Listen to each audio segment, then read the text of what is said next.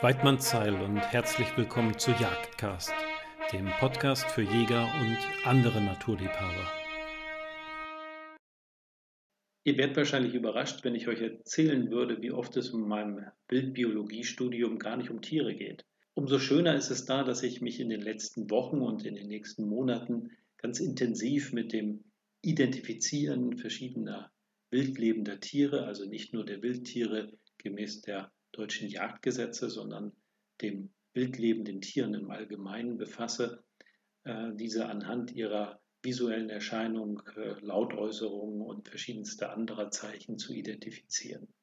Und da mir das persönlich ganz viel Spaß bringt, dachte ich mir, dass es vielleicht schön wäre, wenn ich euch auch ein klein wenig daran teilhaben lasse. Und deshalb werde ich in Zukunft am Anfang einer jeden Episode eine kleine Sequenz einer einer tierischen Lautäußerung einspielen und ihr habt denn die Sendung über Zeit darüber nachzudenken, was es wohl gewesen ist.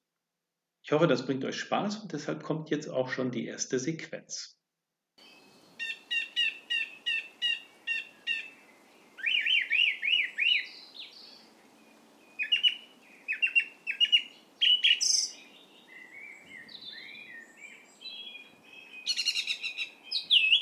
Na, habt ihr eine grobe Vorstellung, was das war? Ihr könnt mir ja mal schreiben, was ihr von der ganzen Sache haltet. Ihr erreicht mich ja unter jagdcast.gmx.de.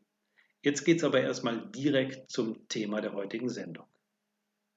Heute begrüße ich den Leiter des Nationalen Referenzlabors für die Aujeskische Krankheit, Herrn Dr. Thomas Müller bei Jagdcast. Mit Herrn Dr. Müller spreche ich über, wie sollte es bei dem schönen Titel auch anders sein, die aujeskische Krankheit, den Krankheitsverlauf bei Haus- und Wildschweinen, bei unseren Jagdhunden sowie die Verbreitung der AK in Deutschland.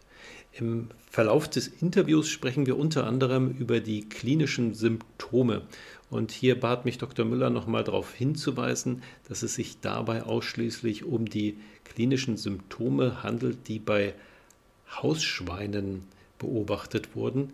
Entsprechende Symptome konnten bei Wildschweinen noch nicht nachgewiesen werden. Aber hört am besten selbst. Viel Spaß bei der Sendung. Moin, Herr Dr. Müller. Guten Morgen. Herr Dr. Müller, Sie wissen das vielleicht gar nicht, aber ich habe tatsächlich vor drei Jahren das erste Mal versucht, ein Interview mit Ihnen zu bekommen. Und bin jetzt ehrlich gesagt echt froh, dass es nun im, ich glaube, dritten oder vierten Anlauf tatsächlich geklappt hat. Ich persönlich habe vor ja, nunmehr 21 Jahren zum ersten Mal von der aujeskischen Krankheit gehört. Äh, ich nenne die von jetzt an am besten AK, ne? weil so gut kriege ich es wahrscheinlich nicht regelmäßig ausgesprochen. Damals hat man uns im Jagdkurs für das Thema sensibilisiert, aber de facto auch mehr Fragen aufgeworfen als beantwortet. Bis heute habe ich auch niemanden getroffen, der über die Basics hinaus wirklich sattelfest bei dem Thema AK ist. Aber vielleicht erzählen Sie uns erst einmal, was genau die AK eigentlich ist und bei welchen Tieren sie so auftritt. Ja, die Aujetskische Krankheit ist äh, eine weltweit verbreitete virusbedingte äh, Enzephalomyelitis. Und wenn man sagt virusbedingt, dann kann man sich also vorstellen, dass der Erreger der Aujetskischen Krankheit äh, ein äh, Virus ist. Es ist ein äh, DNA-Virus, ein Herpesvirus mit dem schönen äh, taxonomischen Namen Suet-Herpes-Virus 1. Äh, und das äh, gruppiert sich taxonomisch äh, in den Genus der Varicelloviren ein, in der Familie der Herpesviridae.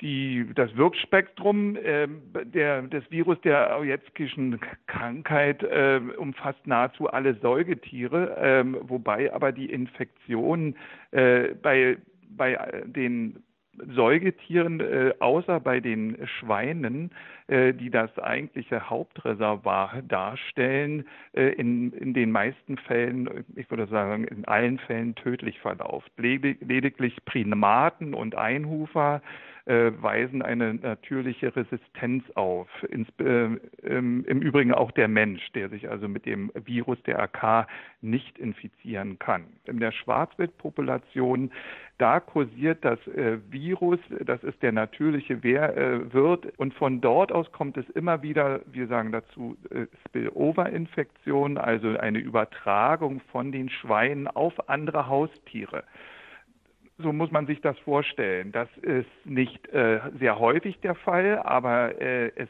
zeigt äh, die Tatsache, dass alle Säugetiere empfänglich für das Virus sind, ähm, äh, macht es natürlich klar, dass also bei solchen Spillover-Infektionen durchaus andere Tiere, äh, äh, Säugetiere sich mit diesem Virus infizieren können.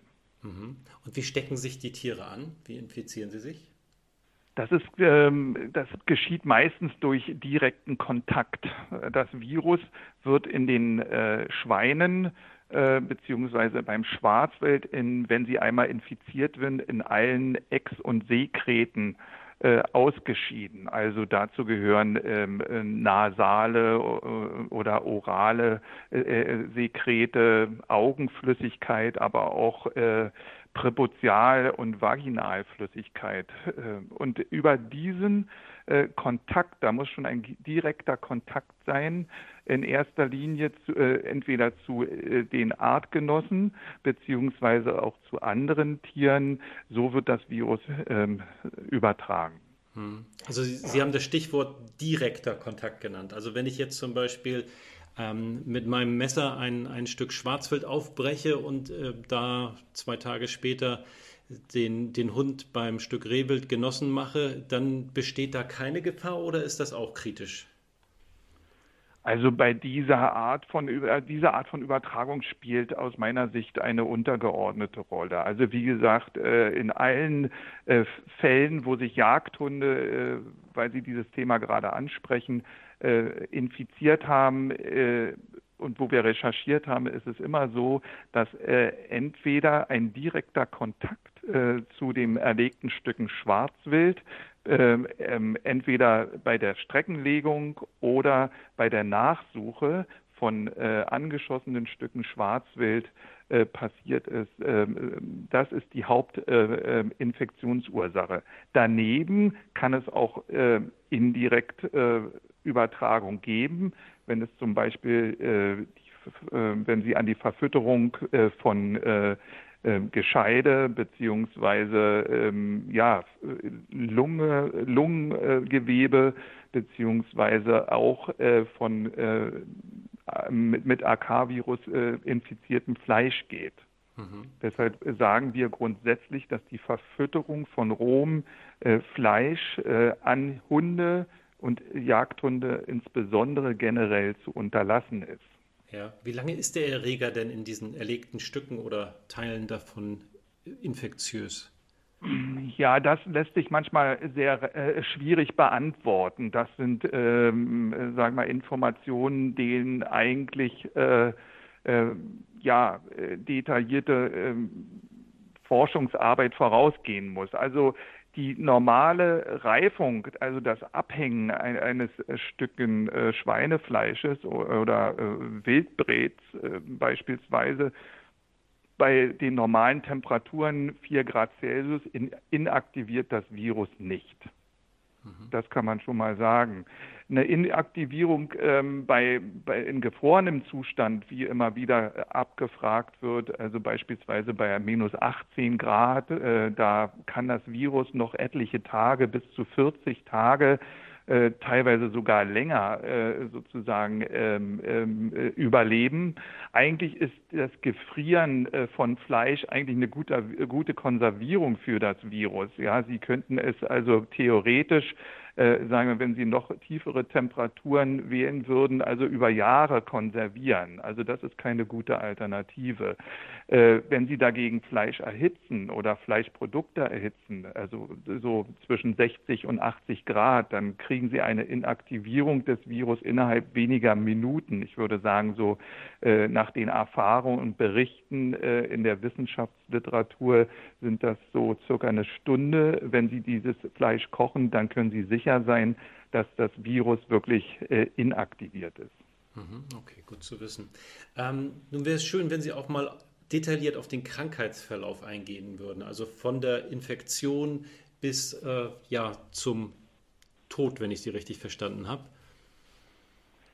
Äh, da muss man vielleicht erstmal vorausschicken, dass der Krankheitsverlauf äh, von drei Faktoren äh, abhängig ist, äh, generell. Und ich spreche jetzt hier von Hausschwein und, äh, und dem Schwarzwild.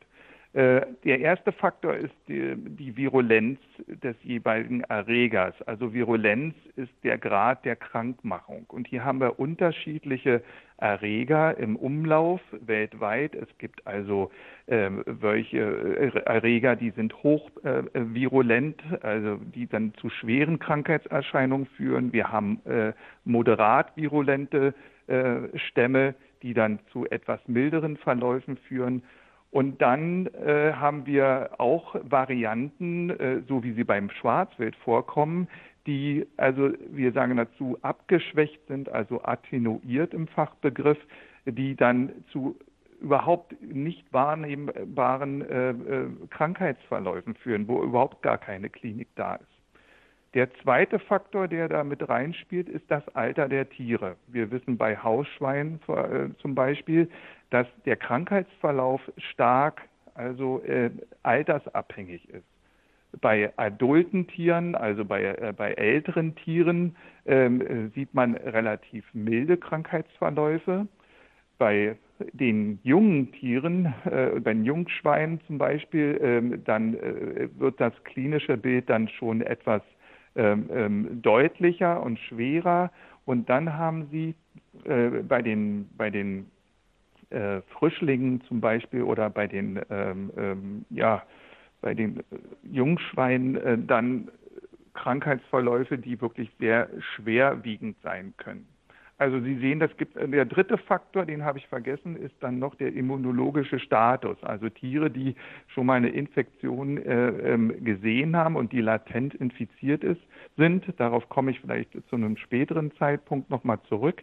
Ähm, die haben ja schon Antikörper und die sind dann so meinetwegen äh, schon mal, äh, ist das Immunsystem hat sich mit dem Erreger auseinandergesetzt und äh, da sind wir, kaum ähm, Krankheitssymptome bei einer Reinfektion zu erwarten, wenn überhaupt. Hm.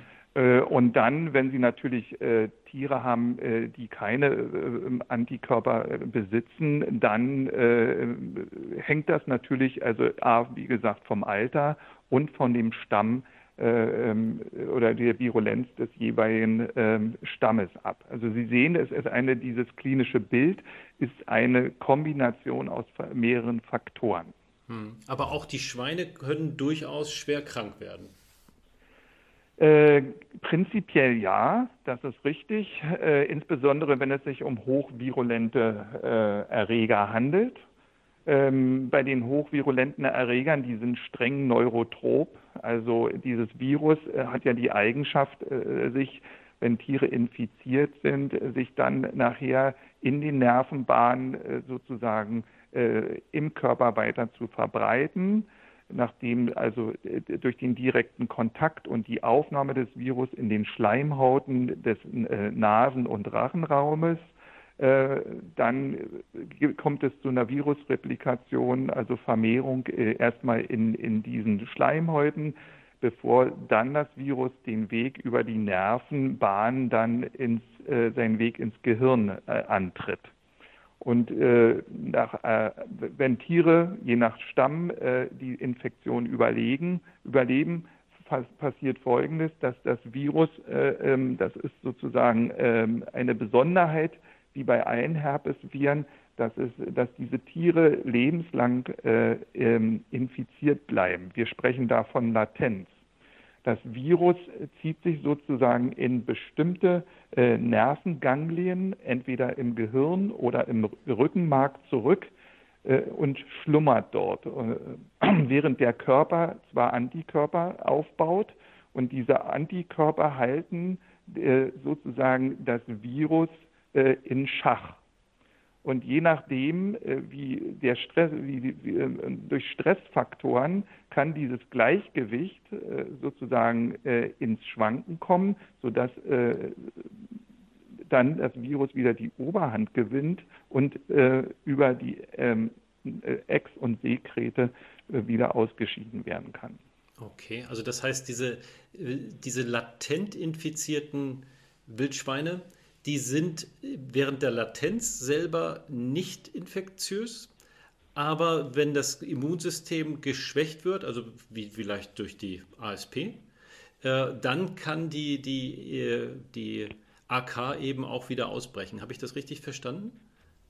Ja, ich würde mal sagen, ausbrechen, so kann man es äh, nicht unbedingt nennen, aber es kann zu einer Reaktivierung, sagen wir, äh, sagen wir dazu, äh, der Infektion kommen. Ähm, die Stressfaktoren können äh, vielfältiger Natur sein. Also ich würde dazu auch ähm, nicht nur andere Infektionen äh, zählen, sondern das kann auch zum Beispiel Treibjachten sein, Unruhe, in den jeweiligen Schwarzwildrotten äh, durch ständige Bewegung, ähm, wie gesagt, äh, Stress durch, ähm, durch die Rauschezeit. Äh, da sind ja die Tiere äh, auch in ständigen äh, sozusagen Rangkämpfen und so weiter verwickelt, äh, um sich dann mit dem entsprechenden Partner zu paaren. Also das sind alles Faktoren, die durchaus dazu führen können, dass äh, das Virus äh, von einmal oder latent infizierten Tieren dann wieder ausgeschieden werden kann. Hm. Und damit ja, gefährden Sie dann wieder unsere Jagdhunde. Wie ist denn der Krankheitsverlauf bei den Jagdhunden? Ja, der ist leider relativ äh, dramatisch, das muss man äh, ganz deutlich äh, sagen. Ähm, die, die Jagdhunde sind ja wie alle anderen Säugetiere eigentlich Fehlwürde. Die sind zwar äh, in, in, die sind empfänglich für das Virus, aber eindeutig sagen wir dazu aus epidemiologischer Sicht Fehlwürde, weil es wird nie eine unabhängige Infektionskette Kette, ähm, innerhalb äh, des, von Jagdhunden oder Hunden zustande kommen. Die Inkubationszeit, wenn sich Hunde direkt äh, infizieren, äh, bei ähm, ähm mit, mit dem AK-Virus infizierten Schwarzwild, äh, die dauert so ungefähr ähm, ein, ein bis sieben Tage. Das hängt ganz davon ab, äh, von verschiedenen Ursachen. Also das ist eine relativ äh, kurze Inkubationszeit und ähm, ähm, am Ende dieser äh, äh, relativ kurzen Inkubationszeit kommt es dann zu Tollwutähnlichen Symptomen. Deswegen heißt das Virus äh, auch im englischen Sprachgebrauch Pseudowut. Ja, und es, um einige klinische Symptome zu nennen, dazu gehören Appetitlosigkeit, Mattigkeit. In, in seltenen Fällen sind die Tiere erregt, aber ähm, äh, im Gegensatz zur Tollwut, die ja auch eine ähm, Erkrankung äh, des Nervensystems ist, äh, kommt es äh, zu keiner Aggressivität der Tiere. Sie zeigen aber mit zunehmenden Krankheitsdauer dann äh, schwere Atemnot, Schluckbeschwerden, verstärkt, äh, verstärkte Speichelproduktion und Erbrechen. Ähm, Charakteristisch ist ein sehr äh, intensiver Juckreiz, insbesondere an, am Fang und an den Behängen, äh, der so weit führen kann, äh, das ist äh, leider äh, auch ein Zeichen, äh, wenn sich ähm, Säugetiere mit dem ähm, Erreger der Aujetzkischen Krankheit äh, infizieren, da, die können dann, dieser Juckreiz kann äh, zur Selbstverstümmelung führen. Wir nennen das Automutilation. Und im letzten äh, Stadium der Krankheit ähm, kommt es dann zu Bewusstseinstrübungen, Krämpfen und Lähmungserscheinungen. Und normalerweise ist die Krankheitsdauer auch nur wenige Tage, so circa ein bis drei Tage nach Einsetzen der klinischen äh, Symptome ähm, verstirbt das betreffende Tier. Hm. Nun sagt man ja gerne keine Regel ohne Ausnahme. Gibt es vielleicht auch Fälle, auch wenn es nur ganz vereinzelte sind, wo Hunde die AK-Infektion ausgeheilt haben? Nein.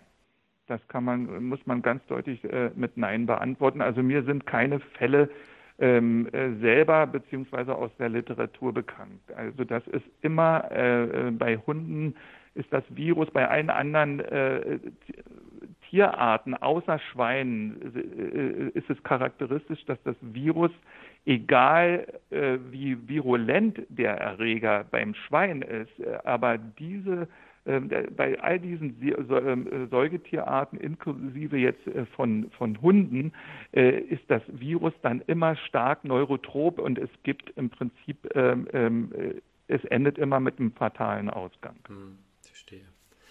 Ja, auch wenn ich persönlich ganz, ganz viele Hundeführer kenne, die sehr besorgt sind, dass sich ihr Hund bei Drückjagden auf der Nachsuche oder am erlegten Stück mit der AK anstecken könnte. So habe ich persönlich doch noch nie gehört, dass ähm, jemand einen Hund durch die AK verloren hat. Wie hoch sind denn da überhaupt die Fallzahlen so etwa in Deutschland pro Jahr? Ja, also da kann man sagen, dass das ähm, sind nur Einzelfälle, das muss man ganz deutlich sagen. Ähm, das hängt immer von verschiedenen Faktoren ab. Ähm, ich habe mal nachgeschaut, äh, so in den Jahren 1995 bis äh, also 2020 haben wir äh, ungefähr 40 äh, Nachweise von AK-Infektionen bei äh, Hunden inklusive Jagdhunden in Deutschland äh, ähm, gemeldet bekommen. Hm. Das klingt ja erstmal nicht so viel, aber seit Corona wissen wir ja, dass es auch immer so eine gewisse Dunkelziffer gibt. Ähm, wie sicher sind Sie, dass das alles abdeckt oder gibt es da auch eine gewisse Dunkelziffer, von der Sie ausgehen? Ja, eigentlich muss man erstmal daran vor, äh, voranstellen, dass äh, jeder Jäger oder Jagdausübungsberechtigte ähm, ähm, äh, sowie auch äh, alle Tierärzte wissen müssen, dass die Ojetzkische Krankheit äh, eine anzeigepflichtige Tierseuche ist. Also das heißt also, da ist eine Verpflichtung, solche Fälle äh, sozusagen zu melden. Und Anzeigepflicht bedeutet, dass eigentlich die Infektion innerhalb von 24 Stunden äh, den Veterinärbehörden gemeldet werden muss. Also da ist schon äh, eine gewisse, ähm, sag mal, äh, ja, Verpflichtung dahinter. Hm. Die andere Sache ist die, sicherlich kann man äh, bestimmte, äh, sagen wir mal, Dunkelziffern oder nicht gemeldete Fälle nicht ausschließen, aber ich gehe mal davon aus, dass diese Art der Dunkelziffer nicht so hoch ist, äh, wie man allgemein annehmen würde. Also ich denke, das würde sich dann wirklich nur um e-, einige wenige, eine Handvoll Tiere äh, ähm, handeln, die in diesem Zeitraum äh, äh, uns nicht zur Kenntnis äh, gelangt sind. Ja, und kann man sagen, dass sich diese Fälle in einer gewissen Region konzentrieren oder ist das äh, komplett überall in Deutschland relativ gleichmäßig verteilt? Es gibt sicherlich mal äh, die eine oder andere Häufung äh, von AK-Fällen bei Hunden äh, innerhalb von Deutschland, aber Sie können davon ausgehen, da wo äh, Schwarzwild vorkommt, beziehungsweise da insbesondere wo Schwarzwild mit dem Erreger der Aujetzischen Krankheit infiziert ist, äh, äh, da haben Sie natürlich auch Nachweise. Ja, und wo ist das regional? Also sind, ist das Schwarzwild äh, flächendeckend in Deutschland mit dem Virus infiziert oder ist das regional sehr unterschiedlich? Ja, das ist eine Frage, die haben wir versucht in den äh, vergangenen Jahren äh, ähm, mal intensiver äh, zu äh, äh, beleuchten. vielleicht kann ich voranstellen, dass wir ähm, dass Deutschland seit 2003 äh, offiziell ja frei von Aujetzkischer Krankheit in den Hausschweinebeständen ist. Ähm, der ehemalige oder äh, ostdeutsche Teil, der äh, ehemalige Deutsche Demokratische Republik, war äh, schon äh, ähm, Mitte der 80er Jahre frei von Aujetzkischer Krankheit im Hausschweinebestand. Dennoch äh, haben wir dann zunehmend Infektionen im Schwarzwald beobachtet. Äh, das will ich, was ich damit sagen will, ist, dass, wir die, die, dass es äh, eine Infektion von Schwarzwild mit dem Erreger der Ojetzkischen Krankheit, so wie wir es heute kennen, vor etlichen Jahren, also 30 Jahren, würde ich mal sagen, in dem Ausmaße noch gar nicht gegeben hat. Das ist also vielleicht auch mal gut zu wissen. Hm. So, die ersten Nachweise haben wir im, äh, in, im Osten äh, der Bundesrepublik, äh, in den äh, Bundesländern Brandenburg, Sachsen und äh, Mecklenburg-Vorpommern gehabt. Äh, das war schon Anfang, also Mitte der 80er Jahre. Und wir haben dann ein Monitoring durchgeführt das wurde in den äh, ostdeutschen Bundesländern äh, relativ lückenlos äh, durchgeführt. Seit 1985 bis zum Jahre 2008 haben also dort, äh, sind dort äh, jährlich serologische Untersuchungen gelaufen. Und wir haben in dem Zeitraum äh, damals über 102.000 Seren serologisch ähm, untersucht, um, sag mal, mehr äh, einen Überblick zu bekommen, wie weit äh, Aujetski-Virusinfektion äh, im Schwarzwild in, in diesem Gebiet äh, äh sozusagen ähm, vorkommt.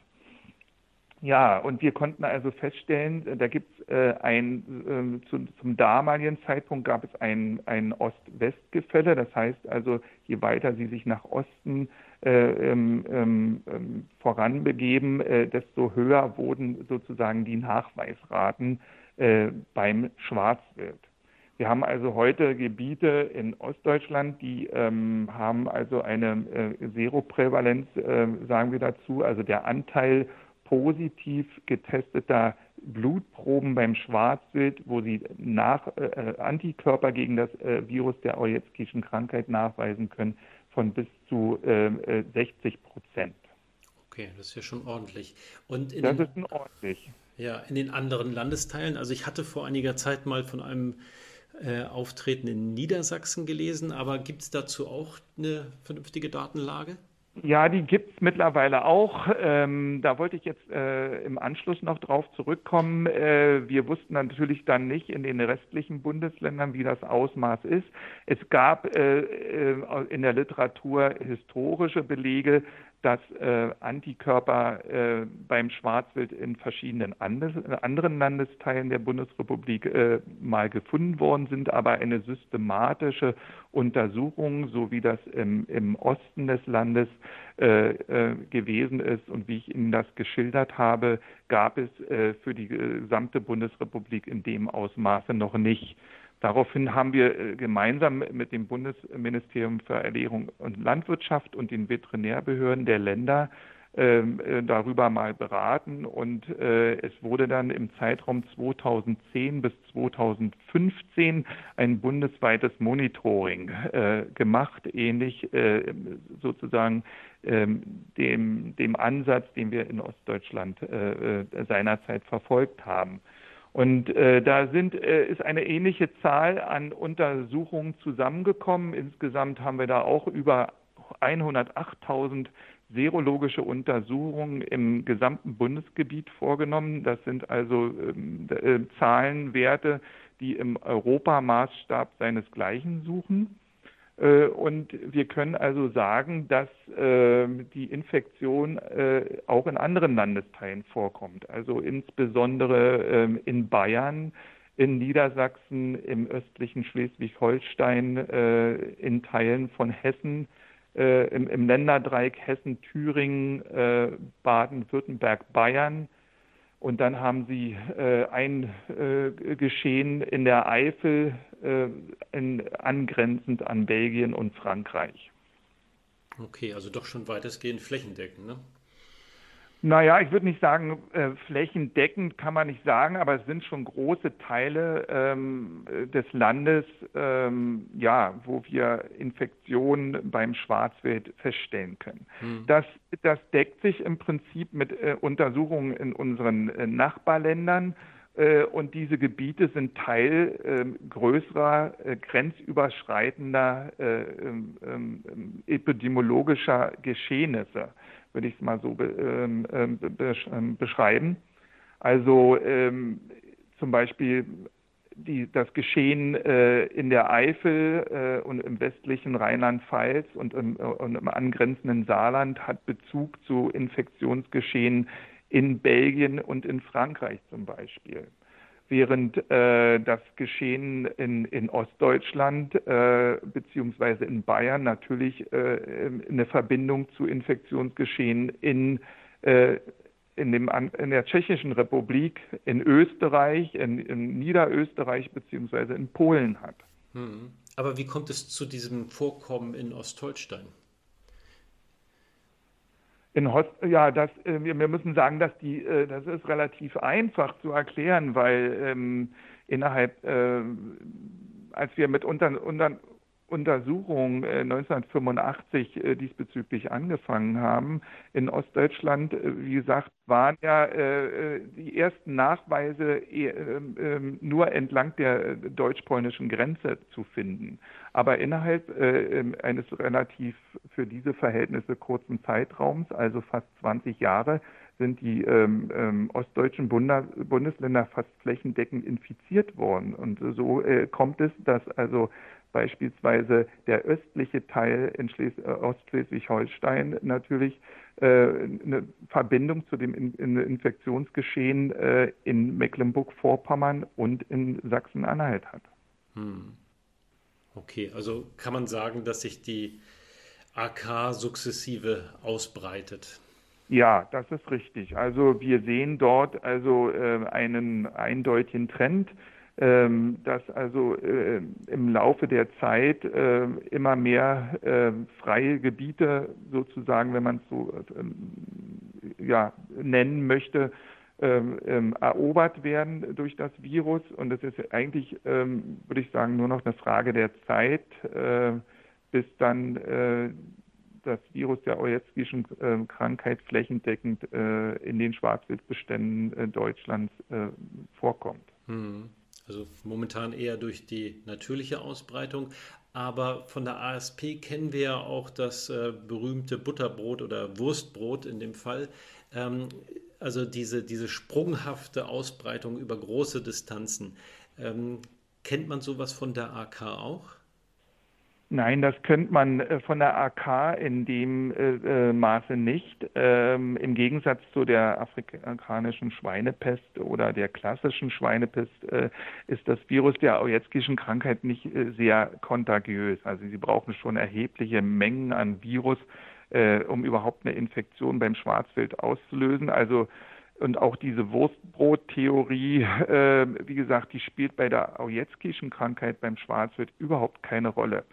Im Gegen, ähm, ähm, es, es, sind immer nur die direkten Kontakte zwischen den einzelnen äh, ähm, ähm, äh, Mitgliedern einer Schwarzwildrotte beziehungsweise Kontakte von Rotten, äh, Rotte zu Rotte, die äh, sozusagen das Virus äh, dann weiter verbreiten.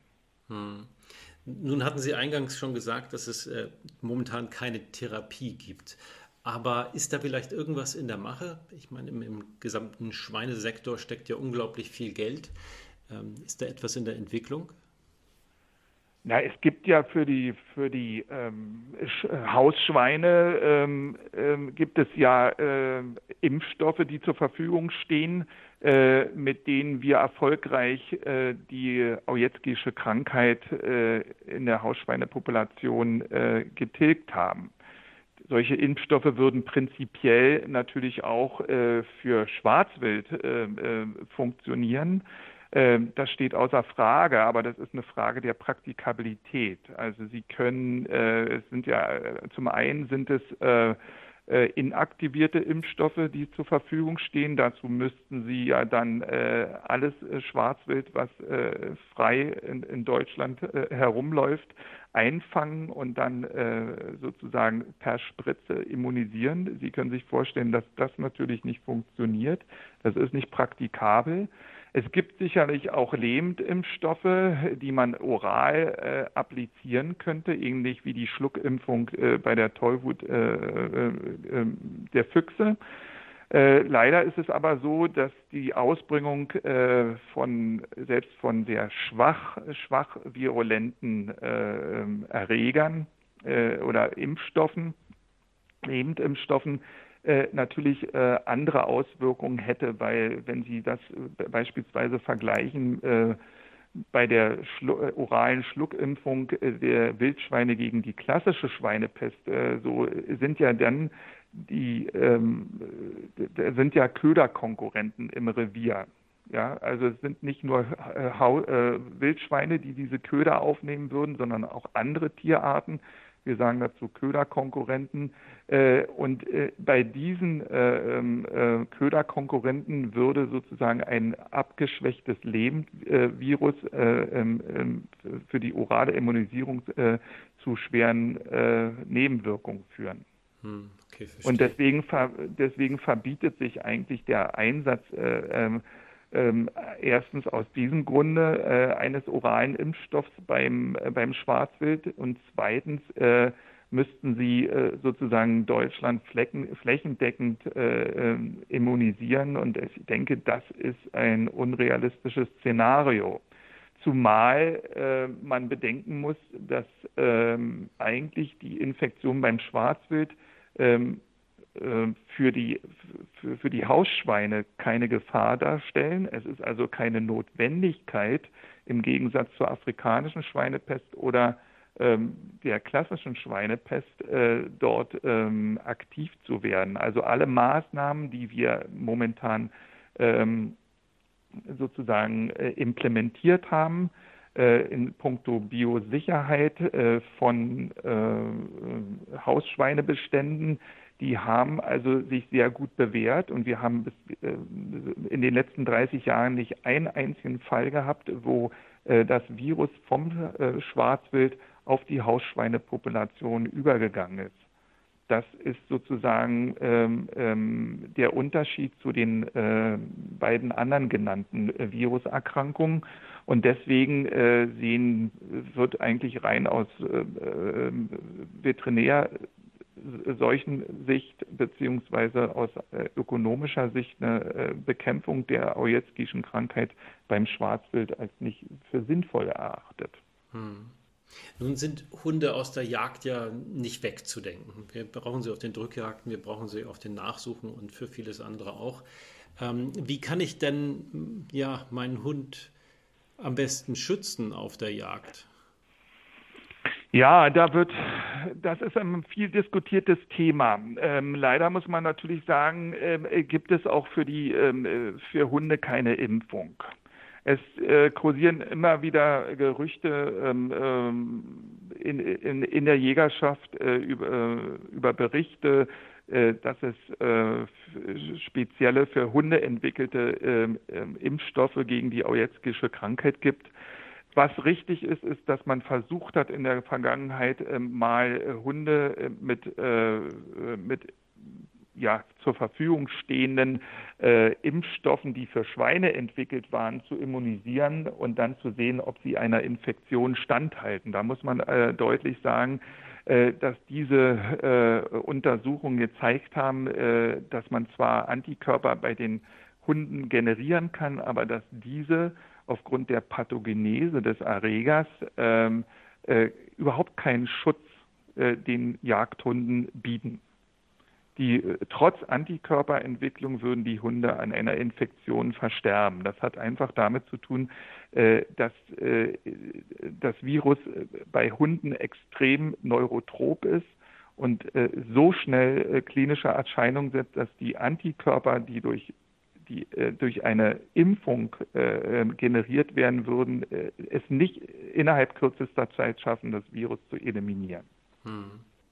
Das andere, das, das beinhaltet natürlich äh, äh, jetzt natürlich die Konsequenz, dass man, äh, wenn keine Impfung da ist für Hunde, ähm, dass man natürlich andere Regeln einhalten muss, um ein Infektionsrisiko für Jagdhunde zu minimieren. Wir müssen immer wissen, es gibt kein Nullrisiko. Äh, wir wissen auch, dass der Einsatz äh, des Hundes ähm, ähm, zur Saunjagd ist natürlich die persönliche Entscheidung eines jeden Jagdhundeführers. Aber es gibt gewisse Grundregeln, die man einhalten kann, um Infektionen äh, zu vermeiden oder das Risiko äh, zu minimieren. Also das erste wäre Jagdhygiene. Ja, also keine Verfütterung von Aufbruch, äh, Gescheide oder rohem Wildbrett. Das Vermeiden von direktem Kontakt. das ist natürlich jetzt, das klingt für viele Jagdausübungsberechtigte äh, etwas äh, komisch, würde ich sagen, weil ähm, wenn die Tiere für die Nachsuche äh, eingesetzt werden, ist manchmal direkter Kontakt nicht zu vermeiden, äh, zumal wenn die Hunde alleine äh, im Feld agieren.